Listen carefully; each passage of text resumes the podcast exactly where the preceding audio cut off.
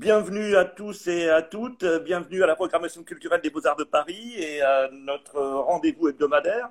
Donc c'est la saison 2 maintenant puisque nous sommes en confinement.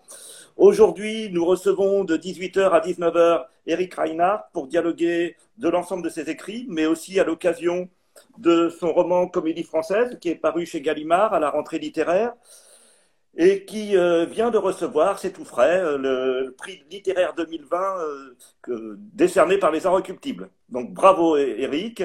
Je, la semaine première, prochaine... La, première édition ah, de, bravo, Bravo. Et la semaine prochaine, jeudi 26, 26, novembre, nous recevrons à la même heure que Dork Zabounian pour son essai Fiction de Trump, puissance des images et exercice du pouvoir, paru aux éditions Point du Jour. Alors, Eric Reina, j'ai tenté de vous définir, hein, et je dirais que, vous êtes, me semble-t-il, un as du collage. C'est-à-dire que vous assemblez des genres littéraires hétérogènes, ça peut être euh, le documentaire, l'autofiction, le romanesque, euh, l'épistolaire, le comique, le tragique, euh, que sais-je encore, et vous en faites un objet passionnant homogène et littéraire. C'est ça qui, me semble être euh, ce qui pourrait vous définir. Votre dernier roman, qui est donc Comédie française, euh, et bon, on pourrait penser en comédie française, évidemment, à la célèbre institution littéraire parisienne, mais moi, davantage, le, rapprochement que je ferais davantage, c'est avec euh, Honoré de Balzac, avec la comédie humaine. et parce qu'Honoré Balzac déployait euh, euh, une, extraordinaire euh, acuité pour explorer les groupes sociaux et les, rouages de la société. Et vous-même, vous êtes un remarquable observateur critique des comportements sociaux et particulièrement du modèle économique d'aujourd'hui. L'un de vos romans, Cendrillon, qui est sorti en 2007, anticipe les dérèglements de la finance et l'énorme crise de 2008 euh, à travers la vie d'un trader, tandis que le moral des, ménages ou existences observait avec fureur euh, celle des cadres moyens, ou encore que le système Victoria mettait en scène une directrice des ressources humaines. Pensez-vous, Eric Reinhardt, que l'économie et particulièrement ses rapports de production soient le lieu privilégié dont on peut extraire des matériaux romanesques? Vaste, vaste question. Euh, d'abord, je voudrais expliquer euh, pourquoi j'ai mis euh, la question économique et la question du travail, du monde du travail au cœur et au centre de quelques-uns de, mes romans. mes livres, le désir de, livres, euh, l'idée des livres que j'écris me viennent toujours de, sentiments et d'émotions ou de sensations extrêmement euh, profondes et intimes qui sont souvent de l'ordre de la colère, de l'incompréhension, euh, de l'indignation, une révolte.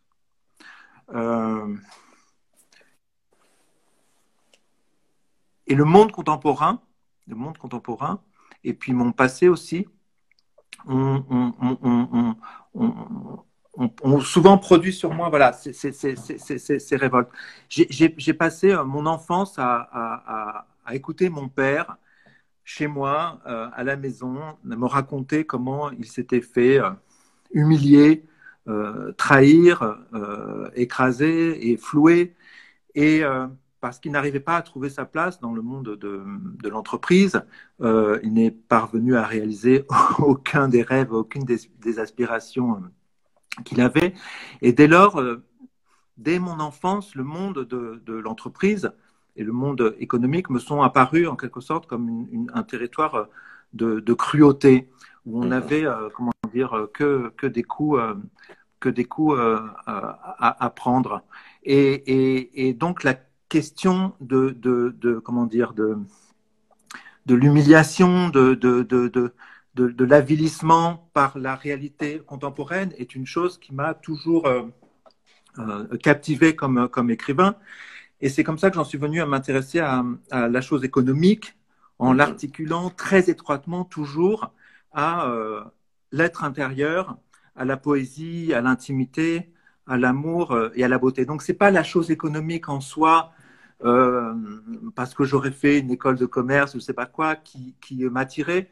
C'est toujours en relation avec euh, l'aspiration profonde de l'être à s'accomplir et à vivre la vie qu'il souhaite avoir. C'est toujours la question du bonheur et de la place qu'on peut parvenir à, conquérir et à avoir dans notre réalité contemporaine sans se euh, trahir, sans se renier, et quels sont les, euh, comment dire, les compromis qu'on est prêt à, à faire pour euh, trouver sa place dans la société. Et je me souviens que quand j'ai écrit Cendrillon, je lisais tous les jours dans les journaux, dans le monde, que le, pouvoir politique était impuissant à juguler les effets terribles du capitalisme financier. Et je me disais, mais pourquoi euh, pourquoi devrait-on, nous, citoyens, se résoudre à accepter cette impuissance du politique? Et c'est pour ça, par exemple, que j'en suis venu à m'intéresser au hedge fund, au capitalisme financier, euh, au fonds d'investissement dès euh, 2005, euh, et en, l'articulant très étroitement à des destins individuels et à l'être intérieur et à la sensibilité, à l'intimité de l'individu dans la société. Ce que je veux dire, c'est qu'on ne peut pas, il me semble, euh, aimer de la même façon ou élever ses enfants euh, avec sérénité et, et, comment dire et, tranquillité et amour si on est menacé de chômage dans un bassin d'emploi sinistré parce que un fonds de pension américain aurait décidé de délocaliser alors que ce groupe gagne de l'argent euh, mais simplement pour pouvoir verser encore plus de, de dividendes euh, aux, aux, actionnaires. Donc moi, je pense que la question politique, elle est intimement liée à la question économique, et que donc si on doit parler de politique dans un livre, il faut qu'on parle d'économie, mais aussi si on parle euh, d'économie, il faut parler de peur, et si on parle de peur, euh, il faut parler d'intime, et si on parle d'intime, il faut parler mhm. d'amour, et si on parle d'amour, il faut parler de poésie, et donc tout est euh, lié Mmh. Et ce que j'ai décidé de faire à un moment, c'est plutôt que de euh, circonscrire. La, la, la, réalité est tellement globale et complexe, plutôt que de circonscrire les, les, thématiques et les regards et les angles d'approche en écrivant un livre sur la question économique, puis écrire un livre euh, d'amour, mmh. puis écrire un livre politique, puis écrire un livre qui serait, je ne sais pas, poétique. Je pense qu'il faut écrire à chaque fois des livres qui lient tout ça. C'est-à-dire que dès lors que je décide de parler de politique, je dois parler de Mallarmé. Et si je parle de Mallarmé, je parle de politique en passant par l'économie, l'amour, etc. C'est comme si, euh, en fait, j'aspirais, moi, j'éprouvais le besoin à chaque fois que je m'apprêtais à écrire un livre et à chaque fois que je laisse monter en moi le désir ou le fantasme ou le rêve d'un livre, de, de, prélever comme un gros échantillon de notre réalité. Et dans cet échantillon, il y a tout. À chaque fois, il y a tout. Il y a l'économique, le politique, l'intime, euh, l'artistique, euh, l'amoureux, le, sexuel. Et, et, voilà. Alors après, pour, pour répondre plus précisément à, votre question, je pense qu'en effet, la chose économique, le monde économique, le monde de l'entreprise euh, fournit euh, aux romanciers des euh, ressources romanesques assez, assez intéressantes et assez fortes. Euh, par exemple, dans Cendrillon, euh, je mets en scène un trader, Steve Steele, qui euh, fait un pari assez risqué, une pause, un short, c'est-à-dire qu'il il, il spécule sur la baisse du marché alors que le marché est haussier et il ne cesse de monter tout le monde parie sur la hausse et lui, il est seul à parier sur la baisse et il parie de plus en plus gros et fort. Et en effet, j'ai pu, à la faveur de, ce, de cette péripétie de mon roman, orchestrer une espèce de suspense comme ça, où même mes lecteurs euh, les, les, les, plus radicalement euh, de gauche éprouvaient intérieurement une espèce de, de crainte que mon, mon j'avais pris au piège. Euh, mon, mon, mon, lecteur dans, dans, dans ses, dans convictions politiques. Voilà. Pareil avec le monde du travail ou dans le système Victoria, David est confronté à une situation où la construction d'une tour repose sur ses seules épaules parce qu'il en est le chef de, chantier et, et, son patron, en tout cas l'entreprise qu'il emploie, qui est une grosse entreprise du CAC 40, en fait, ne met pas à sa disposition suffisamment d'hommes et d'argent, mais néanmoins, il doit respecter euh, le planning. Mhm. Et s'il ne respecte pas le planning, son entreprise devra payer euh, des, pénalités euh, absolument considérables. Et c'est sur lui que on fait reposer. Donc, dans, là aussi, il y a, une forme de, suspense et de pression comme ça très forte sur le, personnage de, de, fiction. Et ça me permet de parler du monde du travail qui fait voilà euh, qui euh, peut, peser euh, comment dire des contraintes de plus en plus lourdes pour des raisons de, spéculation financière puisque bien évidemment ces grands groupes lorsqu'ils ne mettent pas suffisamment d'argent pour que les salariés puissent faire leur travail convenablement eh bien encaissent des dividendes toujours plus importants. C'est ça mais votre c'est ce qui les lecteurs qui n'ont pas lu Cendrillon peuvent pas savoir que vous êtes capable de faire 30 euh, pages euh, pour expliquer ce que sont les mécanismes financiers. C'est là aussi quand je parlais de, euh, de genre documentaire, mais je voulais vous parler de votre dernier roman, donc de, comédie française. Mais là, par exemple, sur Cendrillon, en effet, quand j'ai décidé de m'intéresser au capitalisme financier et de voir de l'intérieur de quoi il retournait, et pourquoi on lisait dans les journaux que le pouvoir politique était incapable et inapte euh, à, en juger les effets, euh, je, suis vraiment euh, parti enquêter. Mhm. Et c'est ce que je fais pour la plupart de mes livres, et j'adore ça. Et donc là, je suis allé à la rencontre de, traders mhm. qui en à général Londres? vivent à, Londres, qui en général vivent assez cachés, euh, ils n'aiment pas du tout parler de, leur métier, ni, euh, euh, s'ouvrir à des journalistes ou, ou a fortiori à, des écrivains, mais, par des amitiés comme ça, je suis parvenu à en rencontrer deux qui m'ont vraiment expliqué de l'intérieur voilà, de, quoi ils retournaient et en quoi consistait leur métier, qui sont même allés jusqu'à, en effet, abonder dans mon sens en montrant et, en, désignant et en montrant du doigt en effet tous les, tous les travers euh, de cette euh, logique. Et donc j'ai accumulé euh, une matière que j'ai trouvée extrêmement intéressante et que j'ai mis en forme dans mon roman Cendrillon en comment dire donnant en quelque sorte une sorte de cours de, tout à fait.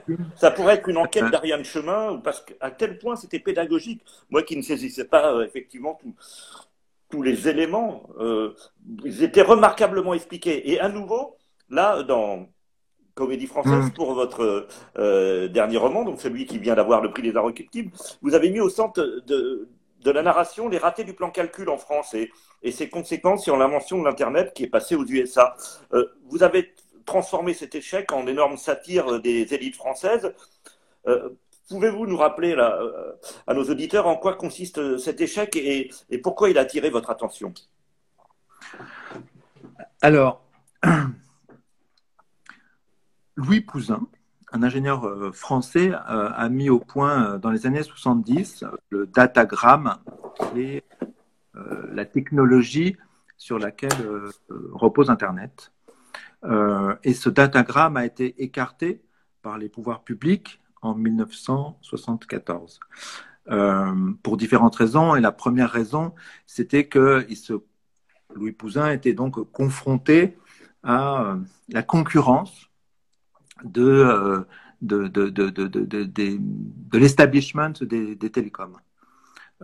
C'est-à-dire que l'establishment des, des, télécoms travaillait parallèlement à une autre euh, norme, qui était la norme X25, et qui a donné lieu euh, au, Minitel.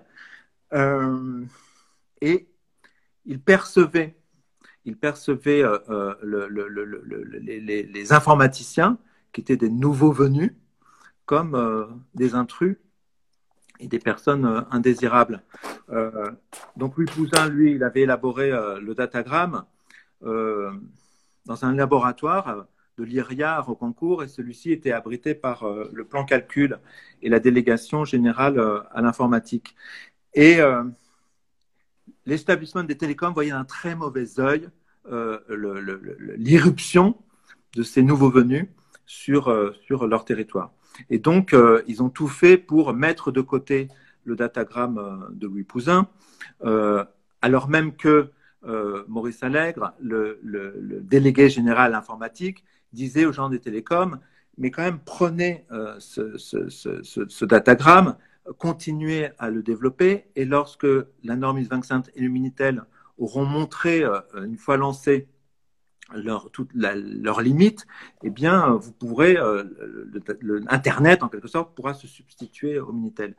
Mais il ne voulait pas en entendre et donc, euh, ça, ça a déjà été un, coup, euh, euh, assez décisif et qui a été, comment dire, Ambroise Roux, qui était un gros patron français, a mis un coup définitif sur le, la, tête de Louis Pouzin et du datagramme en convainquant Valéry Giscard d'Estaing en 1974, à peine élu, de s'aborder le plan calcul la délégation générale euh, à l'informatique et, last but not least, le, consortium informatique européen euh, Unidata.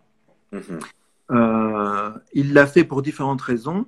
La première, c'était que lui aussi vivait l'irruption et la montée en puissance de l'informatique euh, voilà, d'une façon qui ne lui convenait pas, et notamment parce qu'il était en concurrence avec euh, Thomson sur le marché captif des commutateurs téléphoniques, et tout ce qui pouvait euh, contribuer à affaiblir le patron de Thomson, Paul Richard, était bon pour Ambroise Roux, et comme Paul Richard était vraiment engagé principalement sur l'informatique, euh, Ambroiseau avait tout intérêt à ce que Unidata soit abordé pour que euh, Paul Richard ne prenne pas trop d'importance. Et puis par ailleurs, euh, c'était euh, donc il y avait des intérêts particuliers en jeu puisque Ambroise Roux finance, enfin, allait fabriquer le, le, Minitel via sa filiale, voilà, donc qui était Alcatel.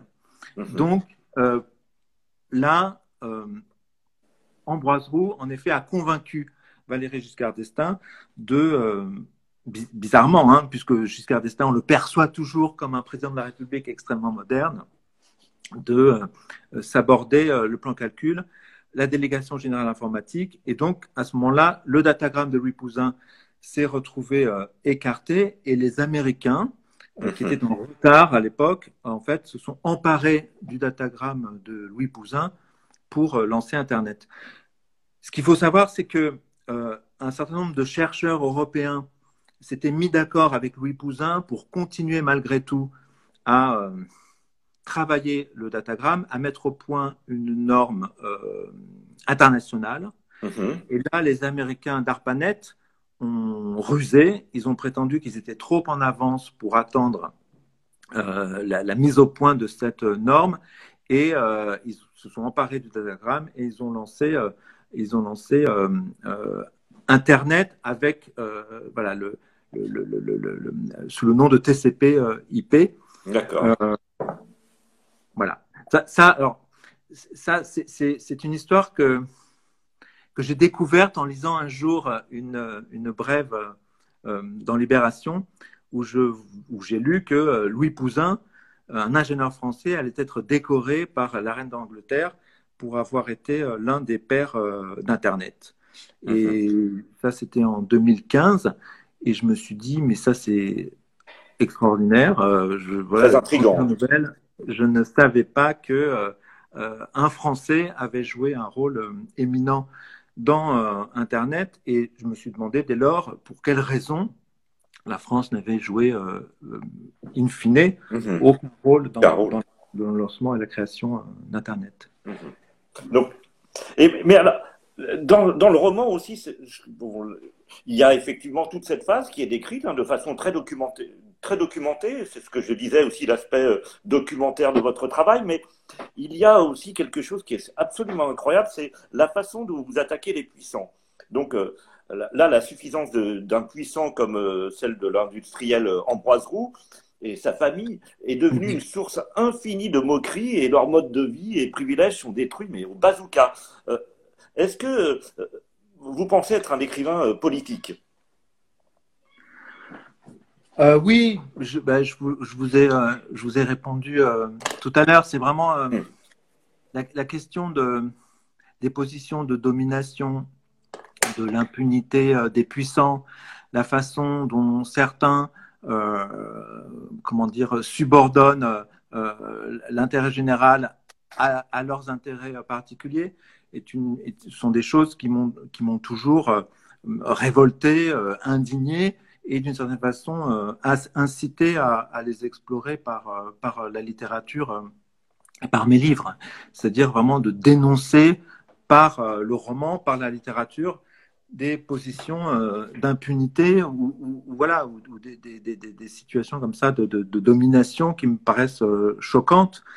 Et là, il me semblait quand même euh, qu'il s'était passé quelque chose de vraiment très très intéressant qu'il fallait quand même porter à la, à la connaissance des gens et, et ça avec un, une sorte d'esprit, je dirais, sarcastique.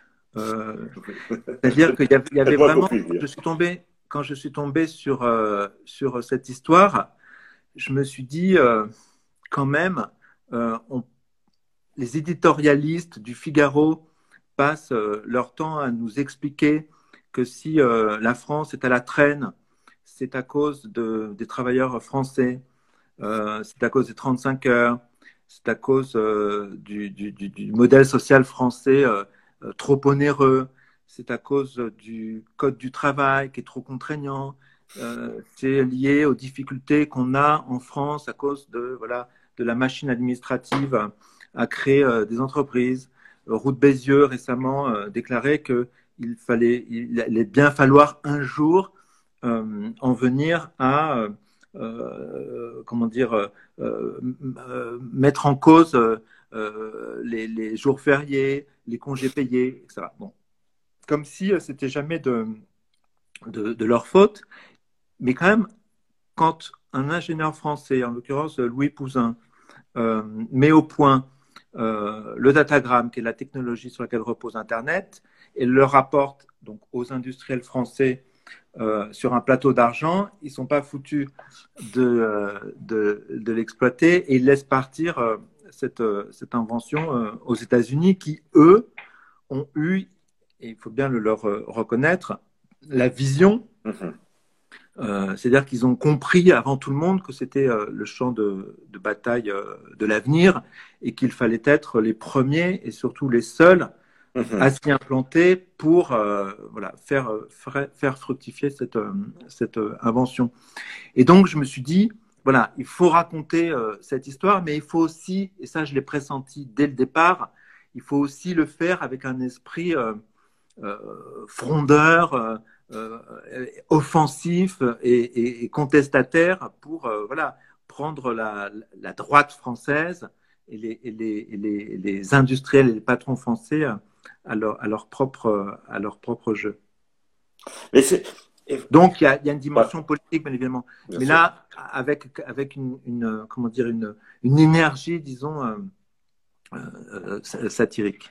Mais c'est, enfin, il est très rare de trouver autant d'humour euh, dans les romans. Et, et, et l'acharnement que vous vous mettez à, moquer la suffisance des puissants, ou la, la veulerie de l'humain, hein, parfois, hein, est irrésistible. Pour moi, elle fait passer euh, Michel Houellebecq pour un enfant de cœur, hein, je vous le dis. Euh, et, ça se rapproche davantage parfois euh, de Thomas Bernard ou, de, même de Pierre Desproges. Et avez-vous conscience de votre solitude dans le monde littéraire? Parce que c'est très rare d'avoir autant d'humour. C'est-à-dire, moi, quand je lis vos romans, évidemment, je suis, il, y a il, y a du tragique, il y a du commentaire, mais mais je ne peux pas m'empêcher de rire là dans mon coin. Euh, je ne peux pas le lire dans le train, par exemple, parce que tout le monde va se demander ce que je fais, euh, pourquoi je ris autant.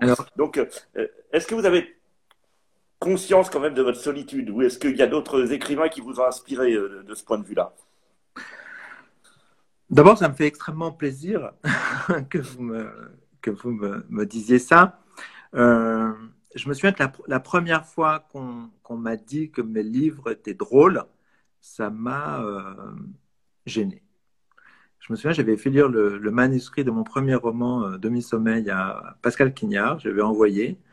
Et puis, il m'avait répondu une, très, lettre adorable, me disant que ce, livre était, très bien et qu'il l'avait fait beaucoup rire. Alors ça, j'étais vraiment stupéfait. Je ne pensais pas que ce livre était drôle. Euh, et puis, euh, quand le moral des ménages est sorti, euh, quelques années plus tard, je me souviens chez Stock, tous les gens disaient mais qu'est-ce que c'est drôle, mais qu'est-ce que c'est drôle. Et c'est vrai que à ce moment-là, il m'aurait fait plus plaisir qu'on me dise oh, mais qu'est-ce que c'est fort et puissant, je ne sais pas quoi, ce qu'on pouvait dire par ailleurs. Mais le, le fait que qu'on voilà, je, il y avait une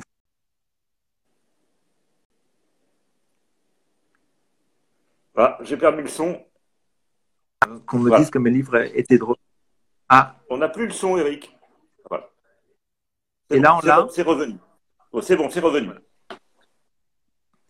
Euh, mais en effet, voilà, c'est quelque chose qui, euh, qui, euh, qui quand même me, touche beaucoup.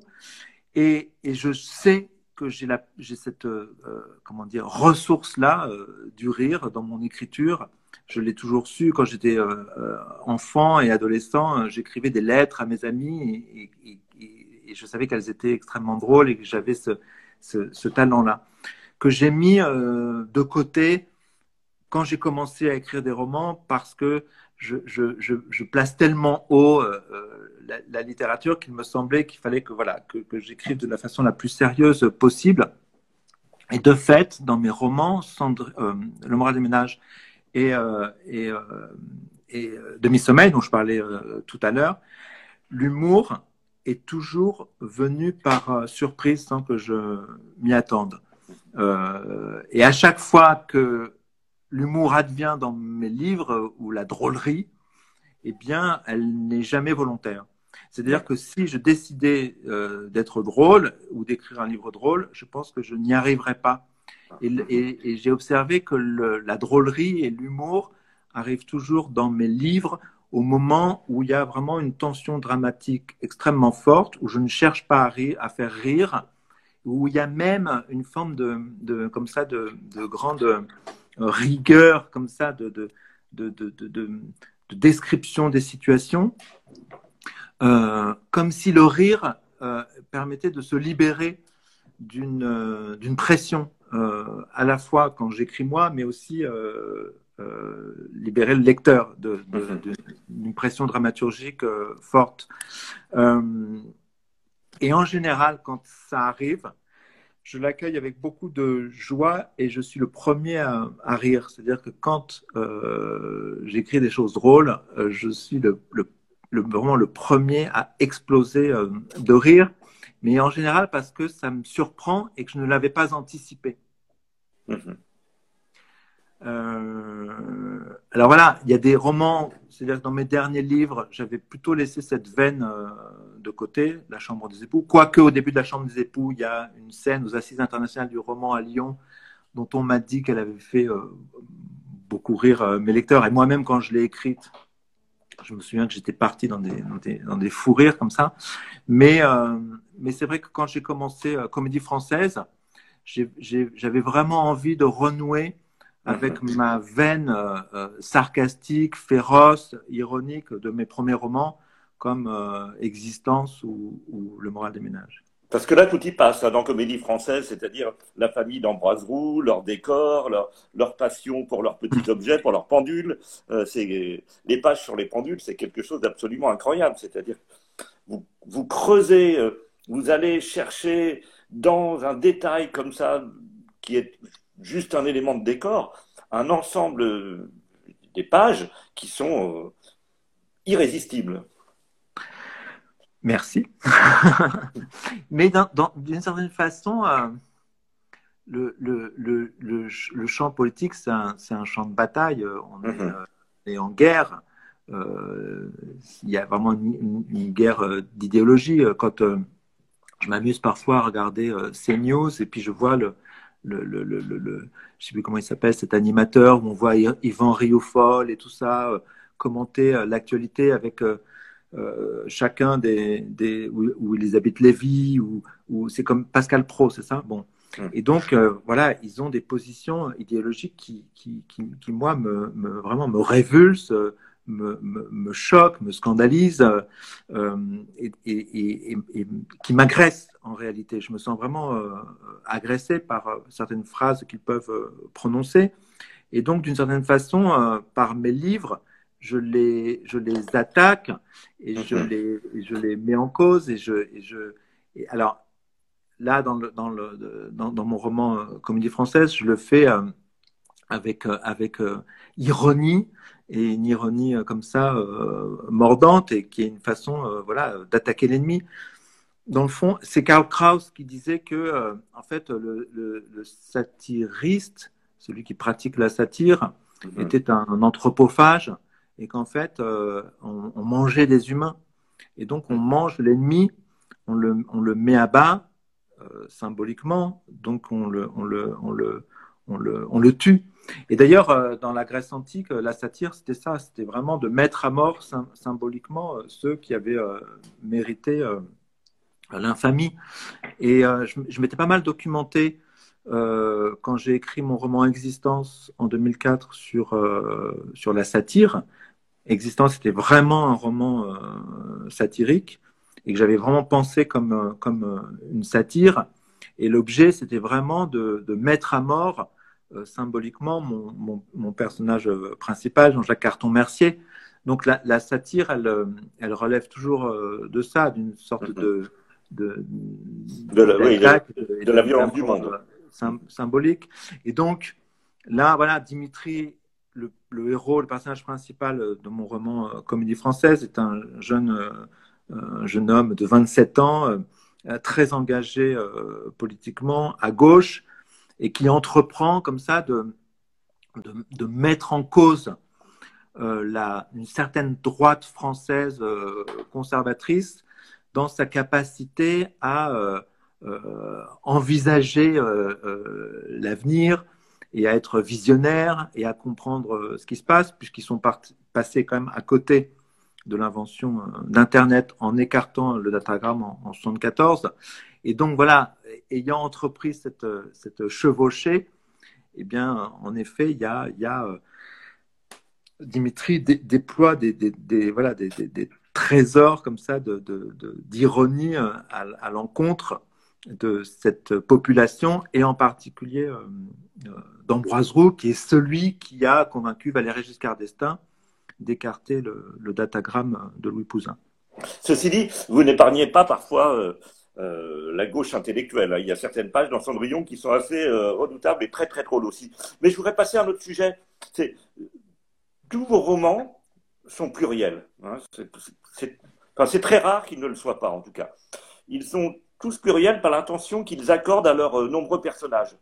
C'est un procédé qui me fait beaucoup penser à la série parce que euh, plus que, que, le cinéma, qui s'attache souvent à un héros, parce que ne serait-ce que par sa durée, hein, une heure, sur une heure trente, il a peu de temps euh, pour se consacrer à différents personnages, mais vous, vous avez réussi à développer non seulement une hétérogénéité, je le disais, de genre, euh, mais aussi une hétérogénéité de personnages. Et c'est Qu'est-ce que, pourquoi cette pluralité? Est-ce que ça vous semblait important? Est-ce qu'un seul individu ne, ne, pouvait pas porter une intrigue? Comment, comment euh, avez-vous mis en place ce procédé? En général, euh, euh, un, livre commence à exister en moi et je peux commencer à, l'imaginer, à le développer et à l'écrire lorsque ce sont plusieurs idées que j'ai qui se sont mises à, à, à, converser euh, les unes avec les autres et à se féconder mutuellement, en quelque sorte. Mm -hmm. C'est extrêmement rare euh, lorsqu'un lorsqu'une idée que j'ai donne lieu à un livre, une idée unique donne lieu à, à un livre. Jusqu'à présent, ça s'est toujours fait de cette façon-là. J'ai besoin de laisser mûrir et monter en moi un livre. Donc, ce sont de, de longues rêveries qui peuvent durer euh, plusieurs mois et j'avance comme ça à, à, tâtons. Il peut m'arriver de, douter, de piétiner et tout ça. Mais c'est vraiment lorsque, en général, le livre commence à exister véritablement lorsque voilà, plusieurs idées que j'ai de situations, de personnages, de thématiques, euh, de sensations se mettent à, parler les unes avec les autres. Et puis tout à l'heure, je vous ai dit que, euh, en fait, euh, j'avais décidé il y a longtemps, puis aussi je ne peux pas faire autrement, j'imagine, que voilà, lorsque je évoquais la question politique, il fallait que j'évoque la question économique. Quand j'évoquais la question économique, il fallait que j'évoque la question intime et tout ça, voilà. Et donc ça, ça donne lieu à des livres qui, voilà, en général, sont tissés de plusieurs euh, lignes narratives, ou en tout cas sont constituées de plusieurs blocs. Euh, et ça vient de là, en réalité, bien davantage que euh, d'une voilà, de, de, je sais pas, de l'influence des séries que vous évoquiez tout à l'heure. Les séries ont, ont peu d'influence sur moi, mais c'est surtout que depuis quelques années, j'élabore des livres qui sont des livres pluriels, où, euh, où j'entremêle euh, voilà, différentes, euh, différentes lignes. Et dans Cendrillon, d'ailleurs, pour revenir à. Je cite souvent Cendrillon, mais c'est parce que pour moi, c'est comme comédie française, ce sont les, ceux qui m'ont le plus marqué. Hein. dans Cendrillon, et même s'il y a quatre personnages principaux qui s'entrecroisent, vous êtes en tant qu'écrivain le sujet de près d'un quart du livre. Euh, de plus, vous avez consacré un livre, La Chambre des époux, à la, maladie de votre femme. Et mm. Quel rapport entretenez-vous à l'autofiction euh, et, comment jugez-vous son, son hyper-présence dans le champ littéraire? Alors, je ne me considère pas comme un, comme un écrivain d'autofiction, même si j'ai été amené dans plusieurs de mes livres à me mettre euh, en scène moi, mais je pense que je l'ai fait d'une façon très, très personnelle sans, sans m'inscrire et sans même m'imaginer ou penser que je m'inscrivais dans ce, dans ce courant de, de, l'autofiction. Euh, ce que j'ai fait avec Cendrillon, c'est que j'ai euh, en quelque sorte fait euh, expérimenter l'autofiction fantasmée. Mhm. donc c'est une, une, une, façon un peu différente de, de pratiquer l'autofiction ça ne m'est jamais arrivé d'écrire une, autofiction à proprement parler, c'est-à-dire un livre où je raconterai strictement euh, un événement ou un épisode de ma vie en me limitant à raconter cet épisode. Euh, dans Cendrillon, je me mets en scène moi-même mon propre nom, mais avec le projet de me mettre en scène euh, et de me mouvoir en quelque sorte dans le livre comme si j'étais un personnage de roman, donc dans une forme d'intensité et d'énergie euh, romanesque. Euh, et par ailleurs d'imaginer trois autres personnages qui sont présentés comme mes avatars et qui, dans le fond, illustrent trois facettes de ma personnalité. D'accord, de, ce que vous auriez pu être. Alors, c'est-à-dire qu'en effet, le, le, le, schéma euh, du livre, c'est euh, que serais-je devenu si mhm. un certain nombre de décisions que j'avais prises euh, dans ma vie, je ne les avais pas prises. Et donc, ma vie aurait pu prendre différents chemins et différentes formes. J'aurais pu devenir un autre que celui que j'ai fini par devenir, c'est-à-dire l'écrivain Rick Reinhardt que je mets en scène dans, dans Cendrillon. Mhm. donc, en explorant euh, euh, le trader, le, le, le, paria réfugié euh, chez sa mère et qui devient extrêmement violent, une forme de terroriste, et puis un autre qui est planqué dans une entreprise en Allemagne et qui vit sa vie en quelque sorte par procuration et qui vit une vie virtuelle. Dans le fond, je, je, mets en scène différentes facettes de ce que je suis. C'est-à-dire le trader, c'est celui qui qui euh, euh, prend des risques, qui euh, donc parce que j'estime que l'artiste est, est, est, quelqu'un qui, au même titre que le trader, en effet, mise beaucoup sur des idées comme ça. Et, voilà, donc il y avait quelque chose qui m'intéressait dans, dans, le rapport du, du, trader au risque et au gain.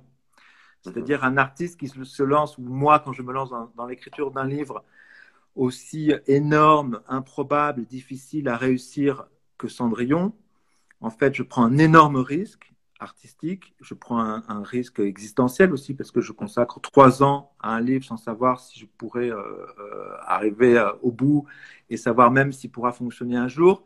et j'en attends un gain énorme, un gain, mhm. comment dire, symbolique.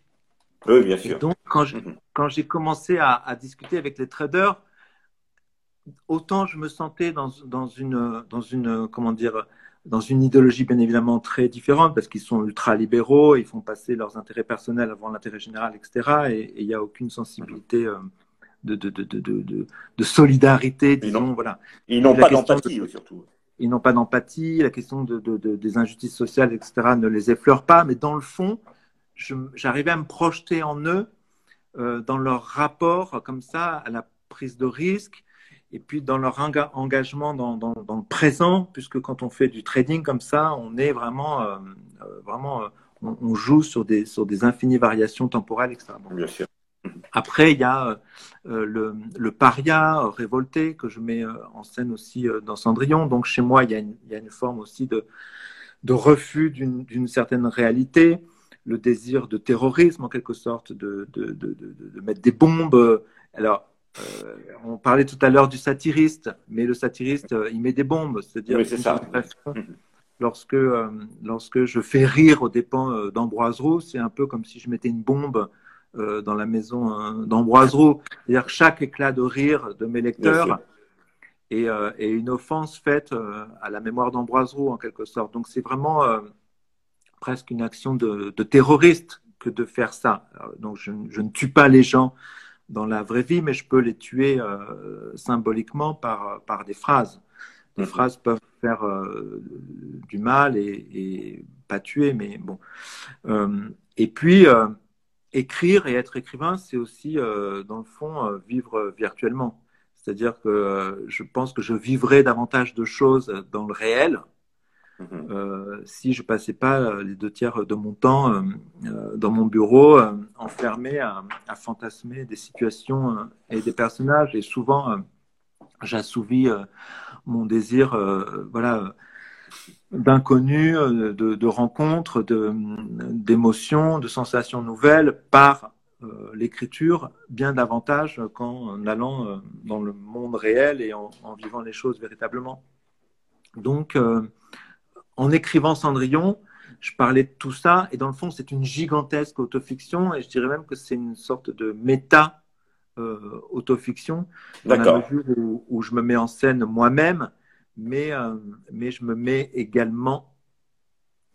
Je fais mon portrait à, travers des, personnages de fiction qui me représentent. Donc c'est comme une autofiction euh, augmentée, en quelque sorte. Très bien. Ailleurs, moi, je ne je, je, fais pas du tout le procès de ceux qui pratiquent euh, l'autofiction. Je pense que la seule, parce qu'en effet, pendant des années, alors un peu moins maintenant, mais pendant des années, les journalistes euh, voilà, ne cessaient euh, de, reprocher mhm. aux écrivains français de se complaire, voire de s'enliser dans l'autofiction, en déplorant que cela devienne un genre majoritaire. Et moi, moi-même qui pratiquais un peu l'autofiction à ma manière, mais qui le pratiquais un peu, euh, notamment dans Cendrillon, euh, je me disais, mais on s'en fout, où est le problème? La question, c'est euh, la question de la, de la, littérature. Il y a de bons livres et de mauvais livres, c'est la seule chose qui importe. Il peut y avoir de, de grands livres, des livres passionnants et très intéressants qui relèvent de l'autofiction, et beaucoup de livres euh, qui relèvent du pur imaginaire et qui sont inintéressants. Donc je, je, je trouvais que c'était vraiment un, un, une fausse question et c'était mal posé le, mm-hmm. le, le, le, problème que de mettre en, en cause comme ça le soi-disant le soi-disant euh, nombrilisme euh, des romanciers euh, français, euh, alors que cette veine de l'autofiction, euh, voilà, a, donné quand même des, de grands livres et, des chefs-d'œuvre, de Annie Ernaux en passant par, euh, Guibert et, d'autres. Bien sûr. En plus d'être pluriel, là, on l'a vu avec vos avatars, comme vous introduisez parfois, comme dans le, dans le dernier roman, on dit comédie française, des disjonctions. Et ces, disjonctions, elles déconstruisent les habitudes romanesques.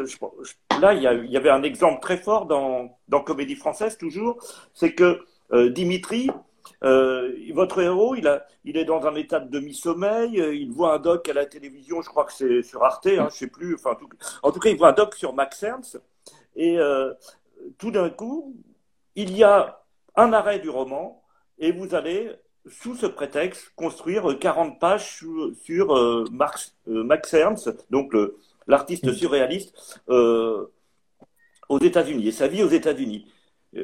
Pourquoi introduire là une disjonction qui s'est qui s'est vraiment, cette fois-ci, encore plus, davantage que dans d'autres romans que vous avez écrits, éloigné de, de, la narration, qui n'a pas de, rapport direct à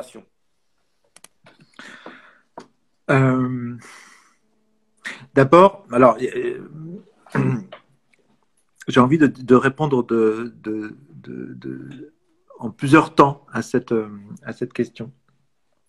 La première, c'est que euh, j'ai vraiment une, mon esthétique, disons, mon esthétique euh, relève vraiment de euh, la des contrastes de tessiture, des ruptures euh, de ton. J'aime, j'aime en effet élaborer des, formes qui, relèvent presque des, des arts plastiques en fait. C'est pour, pour, ça que je parlais de, disjonction et, de, et d'un, artiste que j'aime beaucoup, qui est Jean-Luc Moulin, et qui lui-même voilà, utilise ce procédé à l'intérieur de sculpture. Voilà, je, vous, je, vous laisse continuer. Oui, oui. Donc moi, je me, je me vis vraiment comme, euh, je me vis vraiment comme, un, comme un plasticien. Et quand je commence à, à rêver mes livres, je les visualise vraiment de cette façon-là en, imaginant, euh, en, imaginant euh, en effet des, des, des, oppositions d'atmosphère, des, des, confrontations de registres d'écriture euh, différents.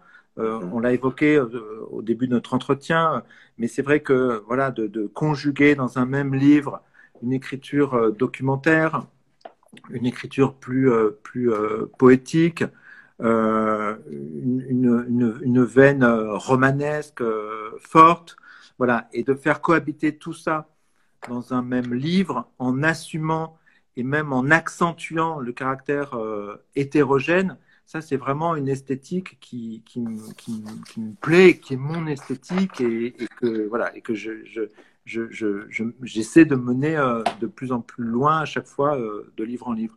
Pour revenir à, à Max Ernst, en fait, ce qui m'intéressait de faire, c'était de rentrer dans cette question de, de, Max Ernst par, par la porte de l'intime, et celle de l'univers de, Dimitri, qui euh, s'intéresse euh, à ce peintre, qui aime ses tableaux, mais qui aime aussi le rapport de Max Ernst, euh, non seulement à l'art et à la création, mais aussi à l'amour, aux femmes, à l'inconnu. Euh, au voyage, euh, à l'histoire. Et donc, euh, voilà, Dimitri raconte qu'il a vu pendant son adolescence un documentaire qui l'a fasciné et où on voit Max Ernst comme ça construire des maisons de ses propres mains pour y abriter les histoires d'amour qu'il mhm. vivait et y créer. Et ça, c'est quelque chose qui, qui voilà, touchait et, et subjuguait et, et, fascinait Dimitri. Et donc, il, il, le raconte. Et puis, Max Ernst, après, va, part aux États-Unis, rencontre une autre femme. Et de la même façon qu'il l'avait fait euh, en, euh, dans les gorges de l'Ardèche, se met à, construire de ses propres mains euh, une maison où il va vivre longtemps. Et pour vraiment Dimitri, c'est le, le, vraiment le fantasme de la vie idéale, c'est-à-dire se construire un lieu à l'écart euh, du monde euh, et de la réalité pour y créer et s'y aimer. C'est vraiment euh, bon. Donc je raconte ça. Mais ce faisant, puisque dans ce documentaire que, dont Dimitri parle, Max Ernst prétend avoir donné une leçon à un peintre américain, une leçon en, montrant un, un, peintre américain dont il tait habilement le nom, une leçon, et il prétend que de cette leçon est né un mouvement artistique euh, important qui est euh, l'action painting.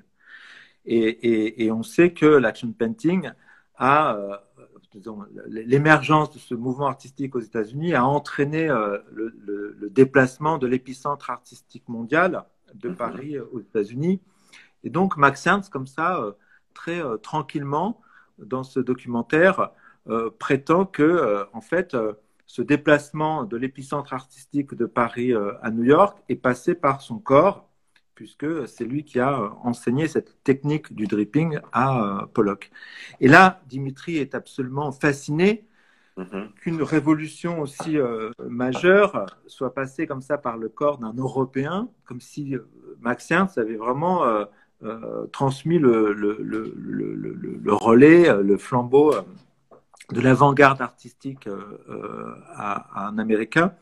Et donc, Dimitri, qui rêve de devenir écrivain, se met à imaginer un roman qui mettrait en scène le moment précis où euh, Max Ernst euh, enseigne la technique du, dripping euh, à Pollock, et donc d'explorer vraiment de, l'intérieur un moment crucial de notre histoire, même si ce moment crucial n'a sans doute jamais existé, puisque on ne peut pas imaginer une seule seconde que de cette leçon qui s'est faite une après-midi à New York ait pu naître un mouvement entier. Donc c'est un, peu outrecuidant de la part de, Max Ernst que de s'attribuer, dans le fond, euh, euh, la, paternité euh, de, l'émergence de ce mouvement artistique, mais n'empêche qu'il le dit, que Dimitri le prend en mot et rêve de pouvoir écrire un roman autour de cet après-midi en centrant ce roman sur le moment précis, la seconde précise où la première goutte de peinture euh, donc euh, de, Max Ernst tombe sur la toile vierge de, de, Pollock comme si c'était un cataclysme planétaire voilà, qui, qui révolutionne le, monde des arts. voilà. Donc, en effet, c'est une disruption dans le roman, mais qui est tout à fait cohérente, puisque comme le livre explore aussi l'univers intime de Dimitri, cette histoire-là, Max Ernst, les maisons, les lieux, l'amour, l'inconnu, euh, euh, l'aventure, l'art, etc. Ça fait vraiment partie de, l'univers de, Dimitri.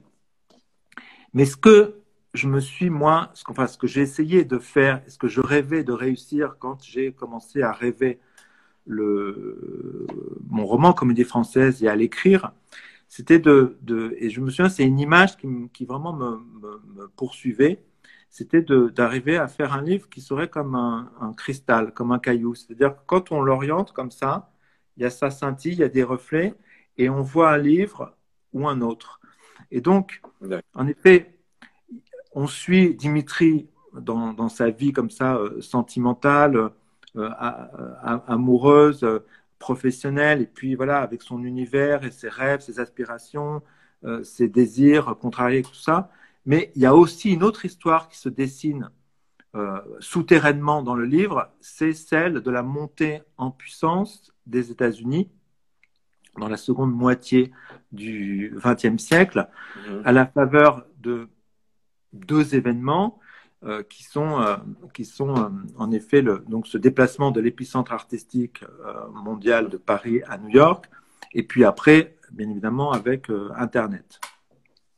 Et ce serait un peu, un peu lourd et un peu, comment dire, simpliste que de mettre cette chose-là en avant d'une façon trop, trop explicite dans le roman, mais néanmoins, elle se dessine en filigrane. C'est-à-dire que c'est pas c'est pas une, une, thématique euh, structurelle et porteuse, mais néanmoins, lorsqu'on comme ça, on, on,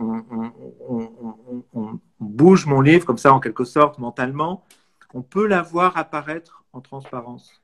Et ça, c'est quelque chose qui, m'intéresse de faire. C'est-à-dire que j'aime pas, j'aime bien quand les livres restent euh, insaisissables lorsqu'il se dessine comme ça des, transparences, des sentiments, des reflets. Et en effet, selon un certain angle, en fait, on, voit apparaître comme ça, en, comme, en, profondeur dans mon livre, cette, thématique de la montée euh, en puissance euh, des États-Unis à la faveur de, euh, comment dire, d'une stratégie.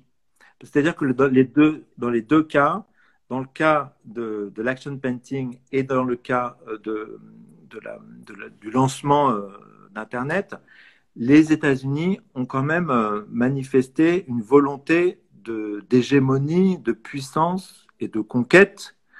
Euh, c'est-à-dire que c'est pas seulement que les Américains étaient extrêmement doués, euh, talentueux, voire géniaux, parce qu'on peut être géniaux et talentueux sans, sans être dominant. Mmh. Là, il y avait non seulement le talent, le génie, de Max Ernst, de Rothko, euh, euh, Max Ernst, de Pollock, euh, de Rothko, et voilà, de, tous les peintres de, de, de cette époque. Euh, et puis après, avec les, Internet, je ne sais plus où, j'en suis de ma phrase. En tout cas. Euh, vous faisiez le lien entre ces deux phénomènes dominants, le, domaine financier qui va être celui de l'Internet et le domaine symbolique qui est celui des arts. Oui.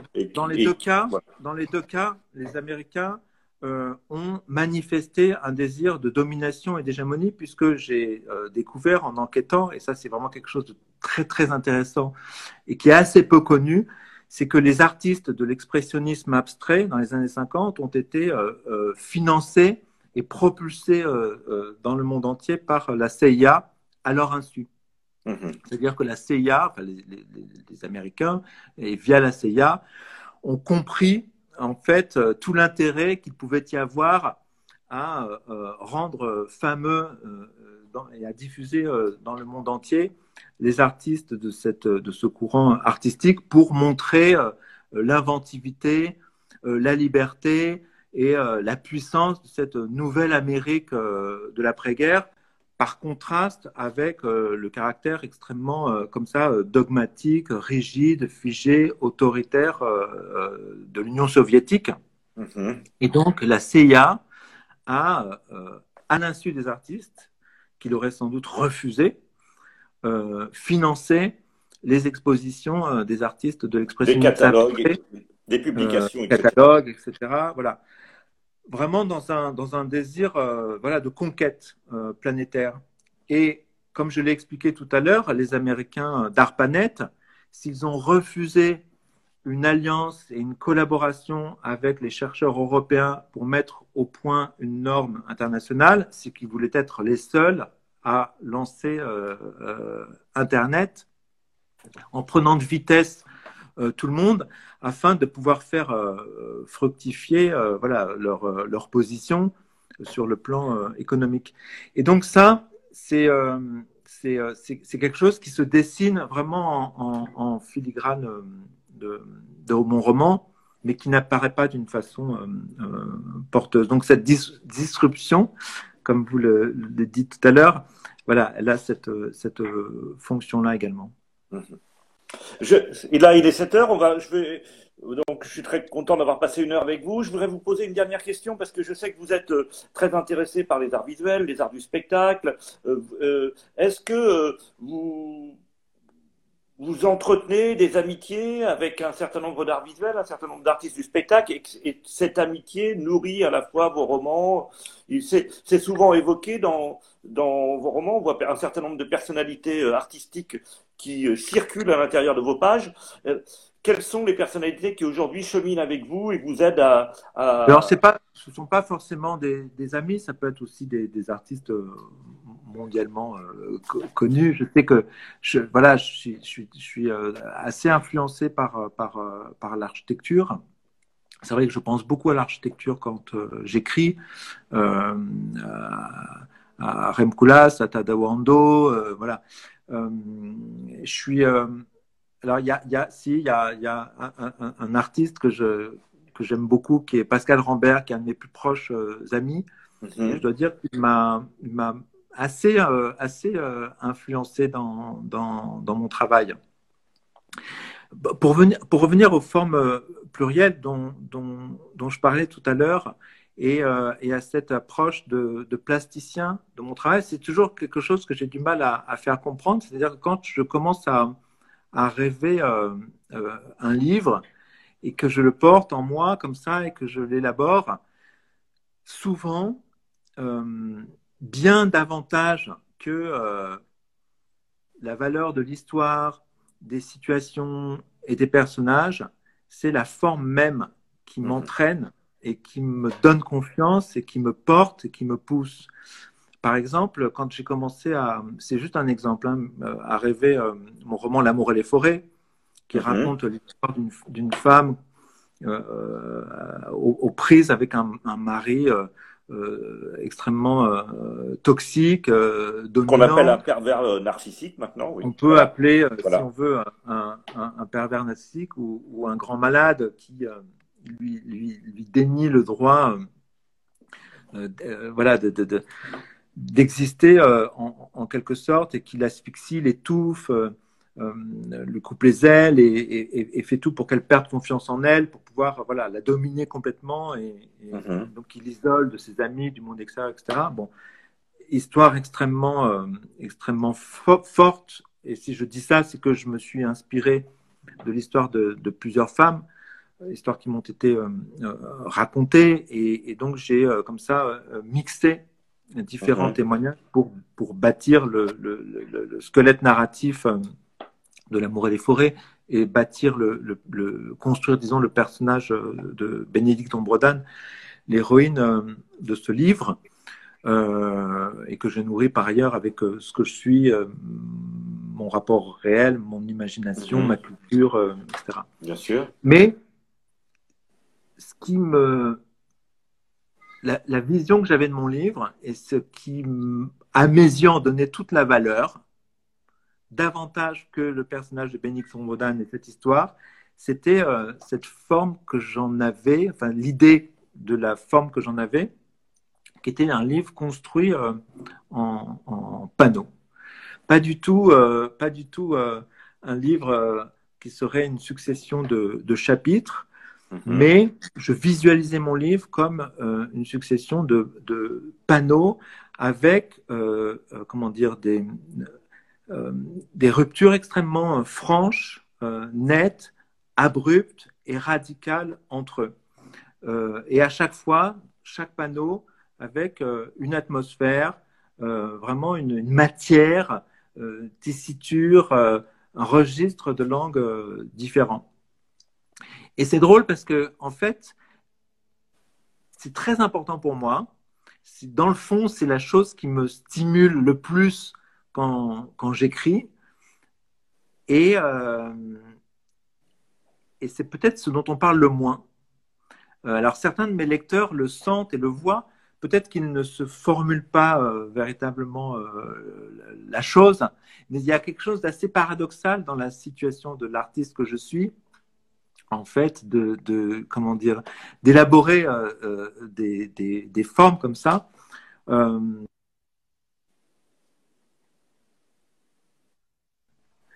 Euh, pendant toute la durée, euh, vraiment, c'est vraiment ce qui me stimule le, le, plus, c'est d'élaborer euh, des, des, formes de cette façon-là. Voilà, c'est ça que je voulais dire. Merci Eric, merci d'avoir passé cette heure avec nous. Donc c'était un véritable plaisir, c'était un honneur. Oui, je sais pour Je, sais pourquoi je dis ça. C'est ah. en fait, en effet, une, un spectacle comme Clôture de l'amour de Pascal Rambert. Oui. Et en fait, met en scène euh, voilà, un couple. Un couple qui se déchire. En rupture, qui se déchire, et, euh, et d'avoir, euh, et d'avoir comment dire, organisé ce, ce, dialogue entre ce couple par deux monologues, presque séparés d'une façon extrêmement franche et nette, mhm. avec une césure au milieu du spectacle où le, spectacle commence par un monologue de Stanislas Nordet, et puis voilà, euh, c'est la femme qui, répond dans un second temps. C'est vrai que cette forme-là, euh, d'une certaine façon, en deux panneaux comme ça, est quelque chose qui, euh, qui m'a beaucoup, qui m'a beaucoup frappé, touché, plu. Alors il est vrai que les amitiés comme ça, voilà, c'est pas un hasard si j'ai ces connexions avec Pascal Rambert, puisque dans le moral des ménages, j'avais aussi moi-même, euh, comme ça, placé au cœur du, livre, ou disons à, deux de ses extrémités, deux monologues. Le monologue du fils à son père et à la fin, le monologue de, la fille à ce, à ce garçon devenu père euh, à son tour. Donc c'est vrai que. Euh, J'avais pas fait le rapprochement, mais c'est vrai. Que c'est que c'est que c'est il n'y a, a, pas de hasard si le travail de de Pascal euh, me fascine euh, à ce point et si on a vraiment une amitié euh, très fructueuse et profonde parce qu'on parle beaucoup, on échange beaucoup. D'ailleurs, il, il s'apprête à m'envoyer sa dernière pièce. On s'est échangé des, messages aujourd'hui. Voilà, ça c'est quelqu'un, Pascal, qui, m'impressionne beaucoup, qui m'a nourri par, par son travail et son, et son esthétique. voilà. Bon. Ben, merci. Merci Eric. Euh, merci à tous ceux qui ont, nous, qui ont suivi cet Instagram direct euh, donc euh, lié aux Beaux-Arts de Paris, de la programmation. Merci à vous. Voilà. Et à la semaine prochaine, à jeudi prochain, à 18h.